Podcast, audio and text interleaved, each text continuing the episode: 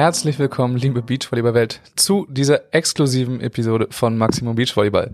Mein Name ist Max Behlen, ich befinde mich mal wieder in Kiel und mir zugeschaltet ist direkt aus Madrid der Gewinner von Phase 2 des Continental Cups in Madrid, Nils Ehlers. Hallo Nils. Moin Max, ne? schön hier zu sein, danke. Bisschen holprige Einleitung, aber der Titel ist einfach etwas lang, aber nichtsdestotrotz ist es ein Titel. Also erstmal herzlichen Glückwunsch dazu.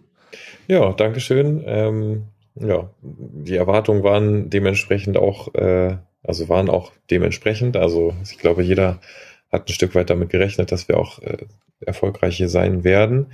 Ähm, trotzdem kann man sich natürlich über den Sieg freuen. Ja, also jeder äh, hat das erwartet. Das sagst du jetzt. Das würde ich jetzt gar nicht so unbedingt so unterschreiben. Aber es ist ja dann doch ein bisschen anders gelaufen. Wir steigen direkt richtig ein, als ja. ähm, als man das gedacht hätte. Also ich kann dazu die Anekdote erzählen. Ich hatte dir gestern geschrieben mhm. ähm, oder vorgestern, ich weiß nicht mal, wann das war, äh, vor dem Spiel von Tole Wickler, als ihr euer erstes Spiel quasi gewonnen hattet gegen Perosit Schweiner, die verletzungsbedingt aufgegeben haben, ja. habe ich schon geschrieben, ach nee, ihr habt ja heute Abend frei können wir da nicht was machen? und dann ist es aber eher andersrum gekommen, weil ich natürlich davon ausgegangen war, dass Tole Wickler das Spiel gewinnen. Haben sie aber nicht äh, gemacht, sondern ihr musstet nachher den Karren aus dem Dreck ziehen. Wie, äh, wie kam das dazu? Ja, wir sind auch mit dem blauen Auge davongekommen beim Karren aus dem Dreck ziehen, sage ich mal.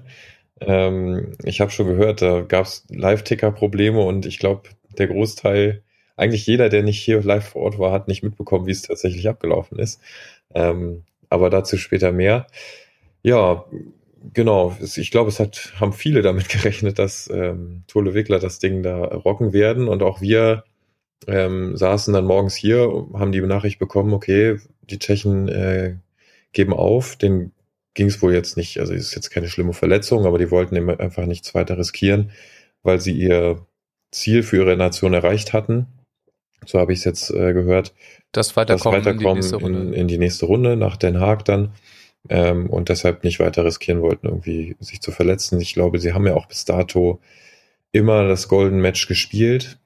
Ähm, oder ich glaube einmal nicht, genau. Ich glaube im Halbfinale einmal, äh, im Viertelfinale einmal nicht. Ähm, aber sonst immer. Ähm, von daher haben sie sich dann dagegen entschieden. Und dann hieß es hier schon, ja, okay, ja, dann spielen wir ja heute gar nicht. Und äh, ich meinte dann so, na Moment mal, wir, wenn wir Golden Match haben, dann müssen wir einen nominieren, der das spielen müsste. Und ähm, ja, das wären wahrscheinlich dann wir. Ähm, und dann hieß es auch so, ja, natürlich, stimmt, aber ähm, ja, Tole Wickler schaffen das schon und so. Ne? Also ich glaube, sehr, sehr viele sind davon ausgegangen, äh, dass die beiden das rocken werden. Äh, ja, und so saßen wir dann auch auf der Tribüne, haben die beiden angefeuert. Ähm, ja, und erster Satz war ja recht souverän. Also lief er so dahin. Dann dachtest du, okay, ja, läuft Selbstläufer. Und im zweiten Satz kam dann irgendwann der, der Bruch so, ne? Und dann dachtest du, oh, okay, ist der zweite Satz, die holen schon wieder auf. Am Ende haben sie ja dann sogar nochmal aufgeschlossen gegen Satzende. Dachtest du, ja, jetzt, jetzt schaffen sie es. Ähm, genau, und dann äh, verlieren sie den Satz und im, zwei, im dritten war es dann äh, auch nochmal lange spannend. Und dann sitzt du auf der Tribüne und denkst die ganze Zeit, ja, musst du jetzt heute nochmal spielen oder äh, schaffen die beiden das noch und bist irgendwie total nervös und fieberst mit. Ähm, auch mal spannend, so von außen nochmal mitzufiebern mit seinen eigenen Teamkameraden. Äh, Kameraden. Das hat so ein bisschen, ja, ein ganz neues Feeling, so, ne? Team Deutschland. Ja, das macht ja dieses Format so ein bisschen aus, genau, dass ja. man eben irgendwie zusammenspielt. Wie lange war denn Zeit zwischen dem Moment, okay, wir müssen spielen, bis zum, bis zum Spiel dann? Ja, das, äh, im ersten Moment war es tatsächlich für mich sehr hektisch, weil ich gar nicht wusste, wie es jetzt abläuft, weil wir bis dato kein Golden Match hatten. Ähm, und wir wurden vorher eben, vorm Turnier hatten wir uns alle mal hingesetzt und gesagt, so, wir haben nur zehn Minuten Zeit, äh, das Team festzulegen, was dann spielt fürs Golden Match. Ähm, ja, dementsprechend war ich nach dem Match dann von Tole Wickler ein bisschen aufgeregt. Scheiße, wir haben nur zehn Minuten und äh, wer spielt denn jetzt und äh, wie viel Zeit haben wir überhaupt? Ähm, und dann kamen die Trainer zu uns und meinten, ja, traut ihr euch zu zu spielen? Ähm, und dann, also für mich war auf jeden Fall klar zu spielen, für Lars auch. Ähm, genau, also von daher äh, haben wir dann gesagt, machen wir. Genau, und dann habe ich mich äh, direkt mit Katha in Verbindung gesetzt. Die war ja auch schon mal hier, unsere Physiotherapeutin, die auch jetzt dieses Mal wieder mit in Madrid war. Ähm, genau, dass sie mir noch die Knie taped, nochmal äh, mich einmal kurz gerade macht nach äh, einer Stunde auf der Tribüne sitzen. Ähm, genau, und dann hatten wir aber insgesamt, glaube ich, sogar, das waren zwei Stunden ungefähr. Also es war genug Zeit dann, um sich nochmal entspannt darauf vorzubereiten. Okay, aber das heißt auch die Trainer ähm, haben euch da irgendwie in die Entscheidung mit, mit einbezogen, halbwegs. Also ich, es hat ja wahrscheinlich viele, viele Aspekte dieser Entscheidung, wer spielt jetzt. Einerseits Tole Wickler haben gerade gespielt ja. ähm, und haben eben das auch verloren. Das reicht ja eigentlich schon.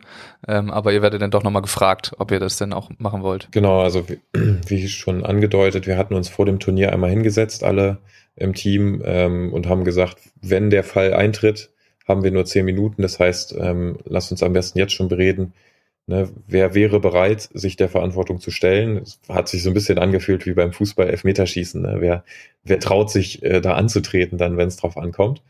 Ähm, genau, und da waren wir uns, also hat jeder für sich nochmal sagen können, ne, er ist bereit und am Ende haben es dann auch alle äh, so gesagt. Ne? Also alle wären bereit, wenn sie denn ähm, von den Trainern angesprochen werden oder aufgefordert werden. Ne? Und so sind wir auch verblieben, dass wir gesagt haben, okay, die Entscheidung, wer spielt, ähm, die dürfen die Trainer entscheiden. Ähm, genau, und wir sind aber alle bereit, das zu spielen. Auch mit dem Zusatz in gemischten Teamskonstellationen. So haben wir uns vor dem Turnier verabredet. Ähm, man weiß ja nie mit Verletzungen oder was auch immer passiert, äh, ob man dann dazu auch bereit ist. Und äh, genau in der Situation nach dem Spiel ähm, ja, haben wir so ein bisschen rumgescherzt. Äh, ist es jetzt endlich Zeit für Elastole? mal auf der internationalen Bühne aufzuschlagen.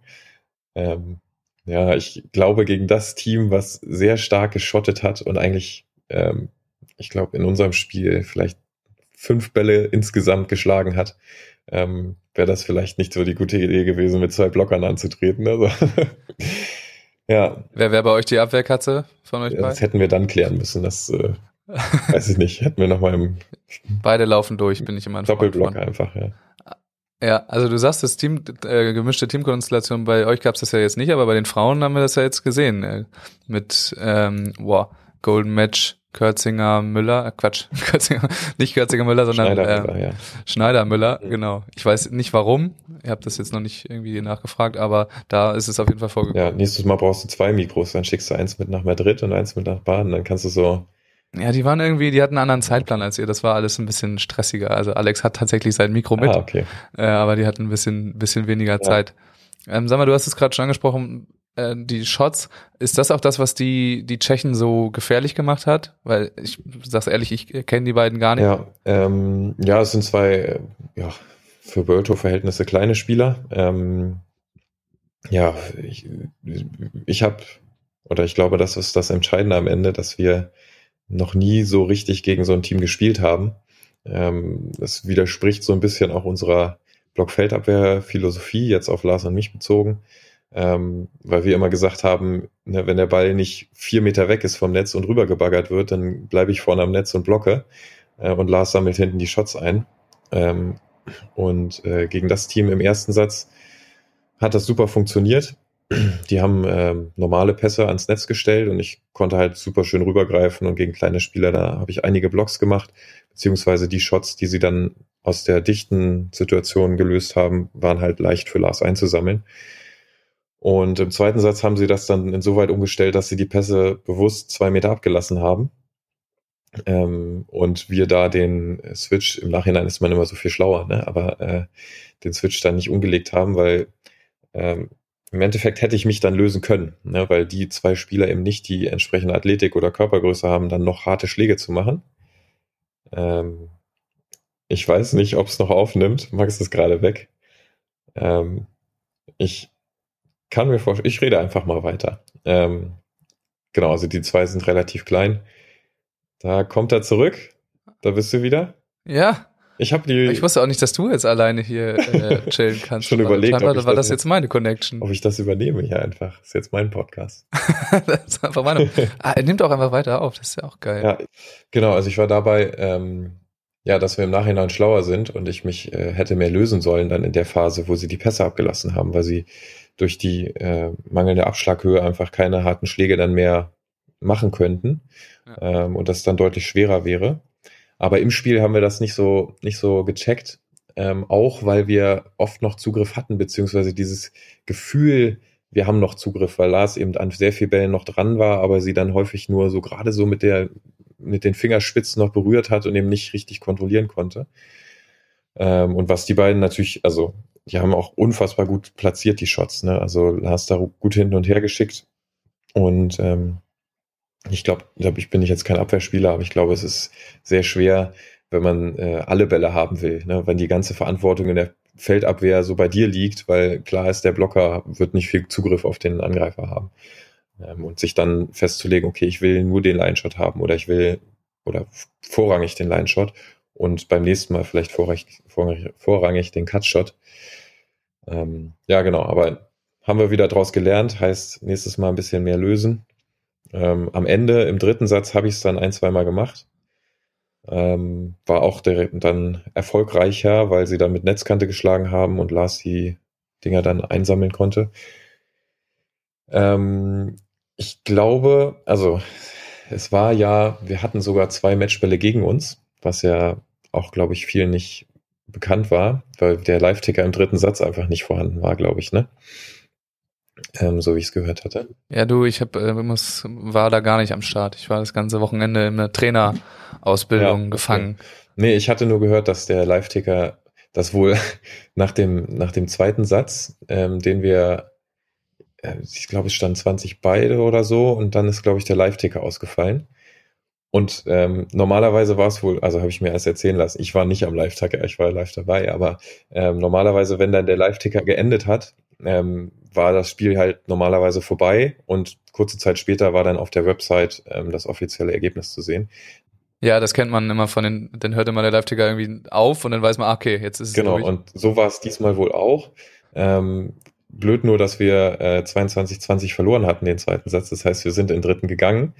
Ähm, aber dadurch, dass der nicht weitergegangen ist, sind viele davon ausgegangen, dass wir gewonnen hätten.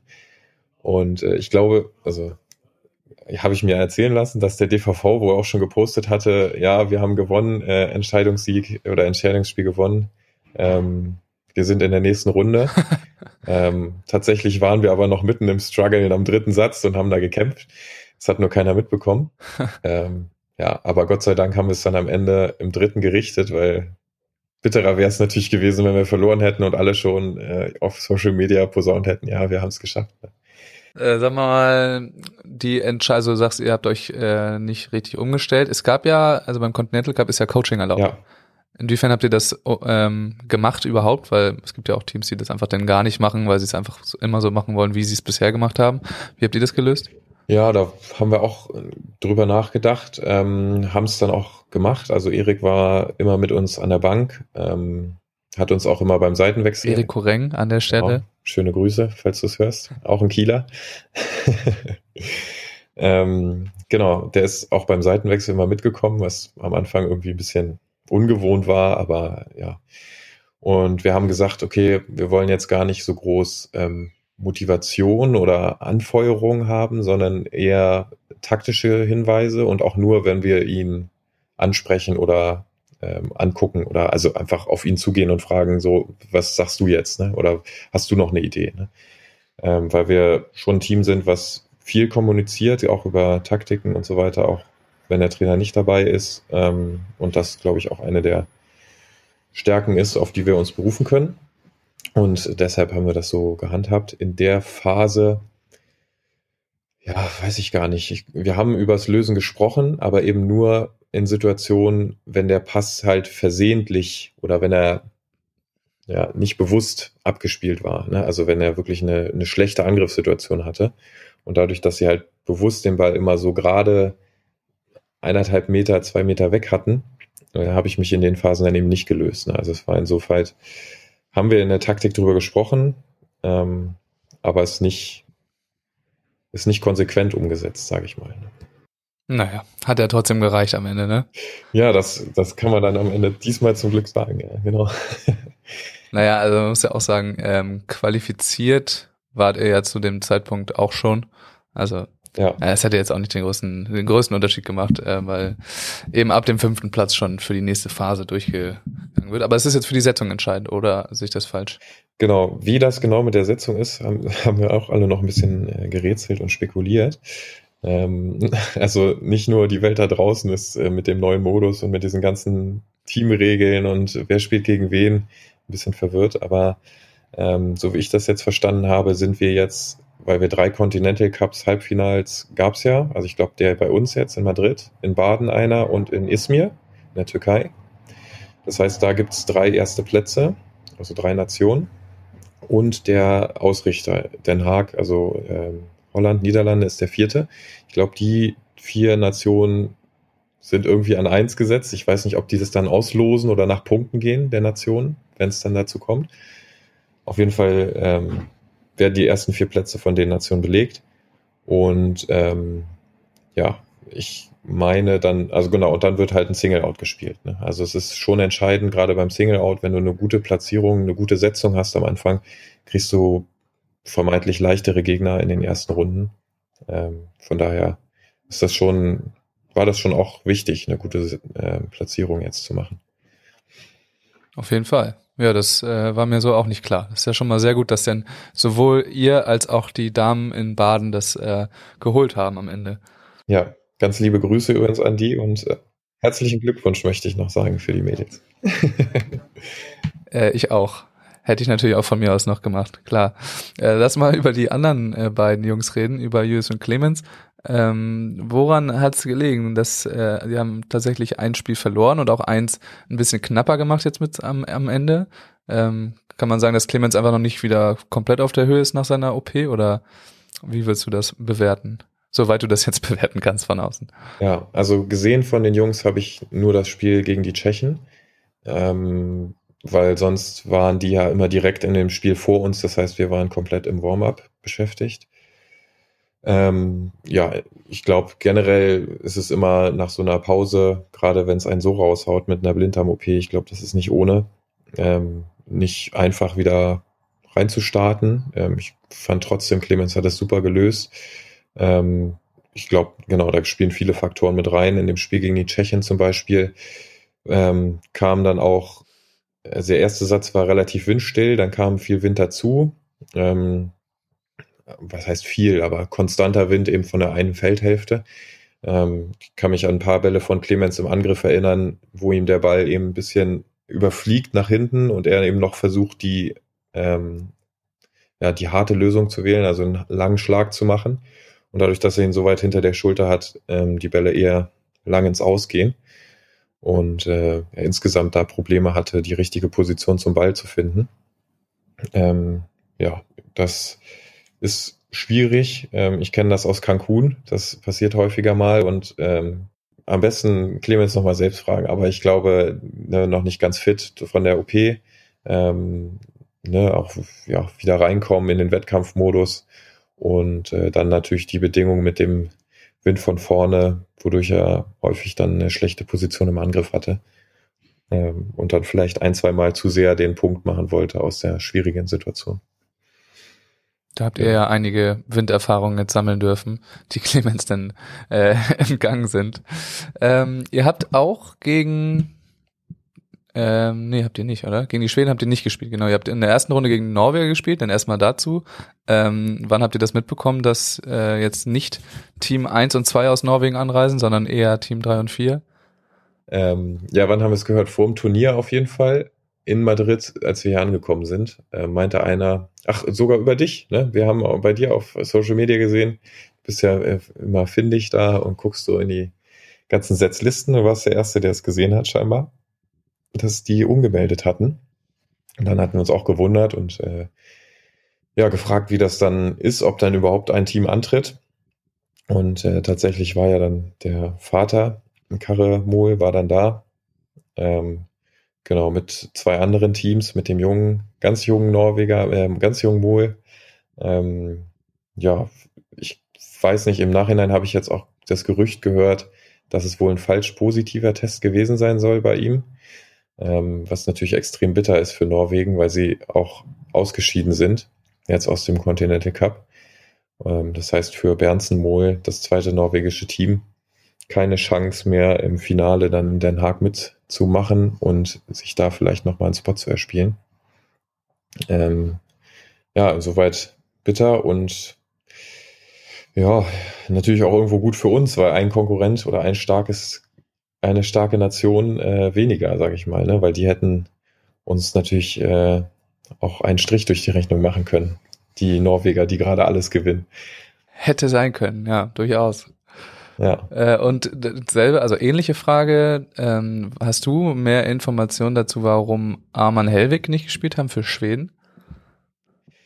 Da haben wir schon, das war schon relativ früh klar. Ähm, ich hab, wir haben in Cancun, oder ich nicht, aber ähm, ich glaube Erik, unser Trainer, Erik Koreng, ähm, hatte in äh, Cancun schon ähm, mit den Jungs gesprochen und gefragt, weil die auch nicht in der Setzliste standen oder in der Meldeliste. Äh, und die meinten wohl, ja, äh, sie wollen sich irgendwie, äh, ich weiß gar nicht, ihr Fokus liegt gar nicht so auf dem Continental Cup und auf Olympia ähm, aber genaueres weiß ich da auch nicht. Also hätte sich ja eigentlich angeboten, für die hier zu spielen. Vielleicht wären es auch, hatten sie, weiß ich nicht, Sorge vor zu vielen Spielen oder ähm, weiß nicht, mit Corona und ich hab's, am Ende weiß ich es nicht, ist alles Spekulation. Aber ich glaube, die beiden können auch sehr gut Englisch. Also wie wäre es mal mit einem Max Behlen Maximum Beach Volleyball International? Ja, kann man auf jeden Fall mal nachfragen. Aber es ist irgendwie eine interessante Entscheidung von denen. Aber naja, wer weiß, ob es am Ende dann reicht. Es wird ja auch ja. nur ein Platz irgendwie ausgespielt. Äh, also, keine Ahnung. Das müssen die wissen, wie sie es am besten machen. Dann habe ich nur noch äh, eine Frage, dass wir das hier ja. nochmal zu Ende bringen, bevor die Internetverbindung äh, komplett abbricht. Wie geht's für euch jetzt weiter in den nächsten Wochen? Ähm, einmal einfach vom Programm her und jetzt ist natürlich auch die Frage, ob ihr jetzt den Fokus eventuell in der Periodisierung und so weiter eher auf das äh, Phase 3 Turnier legt oder ob ihr trotzdem ganz normal weiterspielt, ähm, auf die World Tour Turniere bezogen. Ja, genau. Also jetzt für die nächsten drei Tage haben wir uns ein bisschen äh, frei gegönnt. Ähm, war jetzt auch eine harte Wettkampfphase mit drei Wochen äh, Bubble und dann direkt ein Tag oder zwei Tage waren wir kurz zu Hause einmal Wäsche durchgewaschen und wieder los. Ähm, ja, viele Spiele, viele Eindrücke, die äh, werden jetzt erstmal verarbeitet. Die kleineren Wehwehchen, die man so hat nach so vielen Spielen, werden verarztet und ähm, genau, dann starten wir wieder ganz normal ins Training. Ähm, ja, die ähm, Turniere in Sochi und in Ostrava haben wir auch gemeldet. Da wollen wir auch weiter an den Start gehen und nochmal alles geben, um es möglicherweise auch übers Ranking zu schaffen. Ich weiß nach wie vor nicht. Ich hatte ja schon mal mit dir gequatscht wegen der äh, Ranking-Sache, wo wir da gerade stehen. Ähm, jetzt in den drei Tagen werde ich mich damit mal beschäftigen und das errechnen. Ähm, mal gucken. Ich, du wirst es wahrscheinlich sogar jetzt schon wissen, wie, wie, was wir brauchen für Ergebnisse. Ähm, genau, also von daher, die Hoffnung stirbt zuletzt, sage ich mal. Und sonst genau, voll, in Fokus, falls es nicht klappen sollte, ähm, dann auf die, auf die dritte, auf das Finale in Den Haag. Ich habe es jetzt nicht äh, punktgenau durchgerechnet, sage ich mal, aber es äh, müssten schon, ich sage mal, das Podest äh, sollte auch schon euer Freund werden dann in den in den nächsten Turnieren ähm, und alle anderen ja. äh, vielleicht lieber nicht so. Genau, aber das ist ja jetzt nichts, was was zu weit also das, das, ist, das Problem ist natürlich, dass es immer von den anderen auch mit abhängt. Ne? Also ihr seid davon abhängig, dass andere patzen ja. auch, weil ihr eben Leute überholen müsst. Aber die Hoffnung stimmt zuletzt, äh, ja. wie du sagst. Ähm, Nils, ich danke dir sehr für diese Geschichte und ähm, ich wollte dir noch irgendwas erzählen. Ach so, ja, danke, dass du schon wieder das Mikro im Schlepptau hattest. Das war natürlich äh, jetzt hilfreich, dass wir auf Verdacht einfach mal mitgeschickt haben. Ähm, ja, gerne. Ey, ich wollte irgendwas hier, irgendwie noch was erzählen in der Abmoderation, aber es ist mir jetzt entfallen. Also, ganz egal, komm gut nach Hause und ähm, wir sehen uns. Und jetzt hast du noch mal kurz die Möglichkeit, ähm, gleich, wenn dir noch was auf der Seele liegt, äh, das zu sagen. Also ich verabschiede mich für heute und überlasse dir das letzte Wort. Ja, vielen Dank, dass ich äh, zum dritten Mal inzwischen hier sein durfte.